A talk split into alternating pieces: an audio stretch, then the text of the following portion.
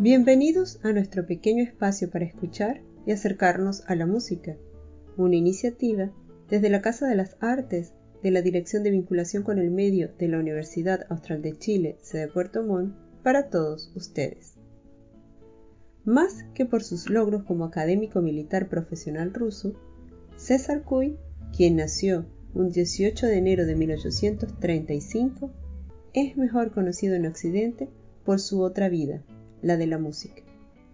De niño en Vilnius recibió lecciones de piano, estudió las obras de Chopin y comenzó a componer pequeñas piezas a los 14 años, antes de ser enviado a San Petersburgo para ingresar a la Escuela de Ingeniería. Durante este tiempo logró recibir algunas lecciones de teoría musical con el compositor polaco Stanislaus Muniuszko. Sin embargo, la dirección musical de Kuy cambió en 1856 cuando conoció a Mili Malakrev.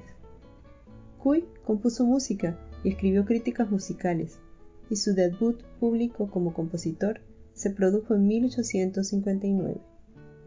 Hoy escucharemos de este artista que integró el célebre grupo de los cinco su Impromptu Caprice en mi mayor de manos de Margarita Glebov en el piano.